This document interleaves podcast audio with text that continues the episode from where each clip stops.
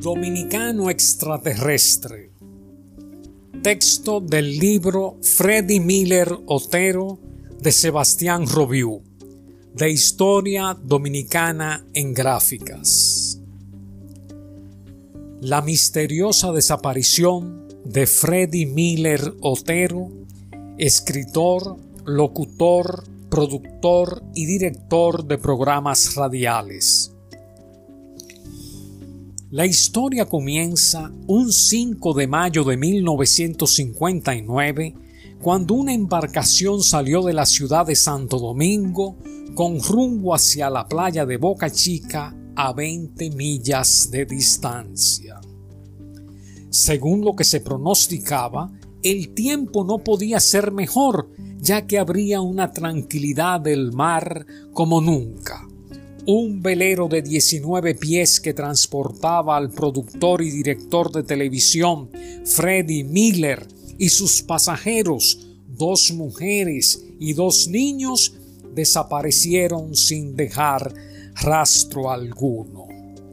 Se hicieron búsquedas tanto en las aguas dominicanas como las adyacentes, utilizando los servicios de rescate de la época, pero nunca se, se pudo siquiera recuperar los cuerpos de las cinco personas. La historia hasta parecería un caso más de personas que por cuestiones climáticas o por desperfectos del verero se hundió en alta mar, pero el caso vuelve a la palestra pública trece años después, el 22 de septiembre de 1973, cuando Virgilio Gómez, un gerente de ventas para una de las compañías de seguros mejor conocidas de la República Dominicana, iba de camino a visitar una granja experimental propiedad de la Universidad Autónoma de Santo Domingo en las afueras de San Cristóbal, a 15 millas al oeste de Santo Domingo, para aconsejar a los propietarios sobre la clase de seguros que debían tener. Cuando su reloj marcaba las nueve de la mañana, mientras Gómez se desplazaba hacia su destino, vio que una persona le hacía señas desde el borde del camino. Pensé que lo prudente sería evitarlo, dijo el agente de ventas posteriormente en una entrevista. Pero al acercarme, me di cuenta que el hombre iba vestido completamente de verde y que habían dos más parados a cinco o seis metros de distancia del primero. Pensando que podría tratarse de una garita militar o algún accidente, decidí reducir la marcha con cuidado y me detuve a diez metros de la primera persona y mantuve el motor encendido. Según Gómez, el hombre en el traje verde le dijo que se llamaba Freddy Miller y que supuestamente se había ahogado junto con otras personas, aunque de hecho lo había rescatado un aparato moderno, un módulo conocido por la gente como OVNI. Gómez señaló que el sujeto en cuestión tenía una piel grisáceo amarillenta que resultaba repugnante, carecía de pelo y hablaba en un tono de voz grueso y ponderoso.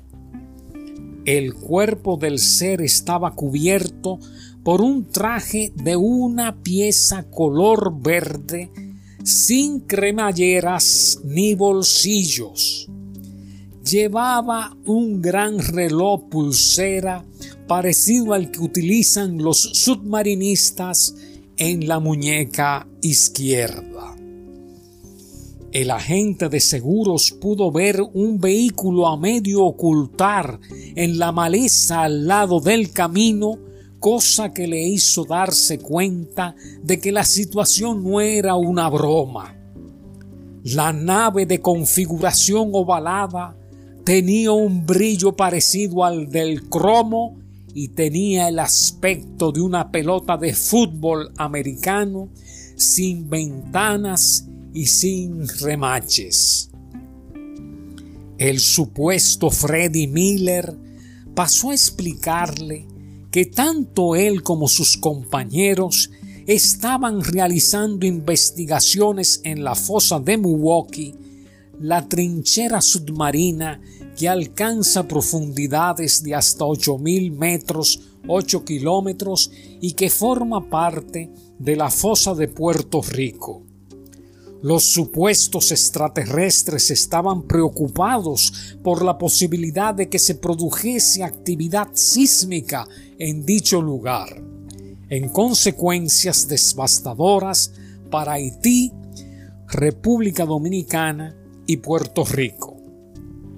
Se le aseguró a Gómez que los alienígenas harían lo posible por evitar el cataclismo programado para el 28 o 29 de octubre de ese año y le pidieron que abandonase la zona inmediatamente.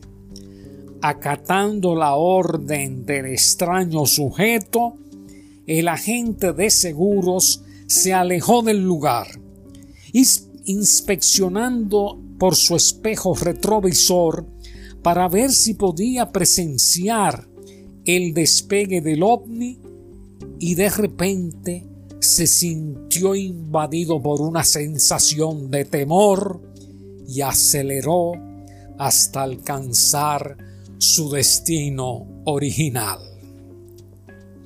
Al regresar a su hogar esa noche, Gómez informó a su esposa y parientes del encuentro con Freddy Miller Otero y sus experiencias aquella mañana. La historia no tardó en difundirse entre los parientes de Gómez y dentro de poco el agente de seguros se vio obligado a relatar su experiencia durante el transcurso de una cena. El caso salió en los principales periódicos dominicanos. Según fuentes, Virgilio Gómez posteriormente llegó a ver una foto familiar en grupo y pudo indicar cuál de ellos era Freddy Miller. A pesar de los visos de alta extrañeza del encuentro de Gómez, es un hecho innegable que la actividad sísmica era considerable el día en que se produjo el incidente. El investigador Sebastián Robiu indicó que se produjo un temblor en la fosa de Milwaukee pocas horas después del encuentro con Freddy Miller. Pero, ¿y qué hay con Freddy Miller? Las fotos del, del desaparecido deportista y productor de televisión muestran a un hombre calvo, mayor y con espejuelos que no guardaba parecido alguno con el ser que conversó con Virgilio Gómez. A pesar de sus actividades en el mundo de la televisión, el verdadero Miller carecía de experiencia significativa en tecnología radial, el motivo por su resurrección a manos de los extraterrestres aunque este caso ha caído en el olvido, ocupa un lugar de honor entre los misterios del mar.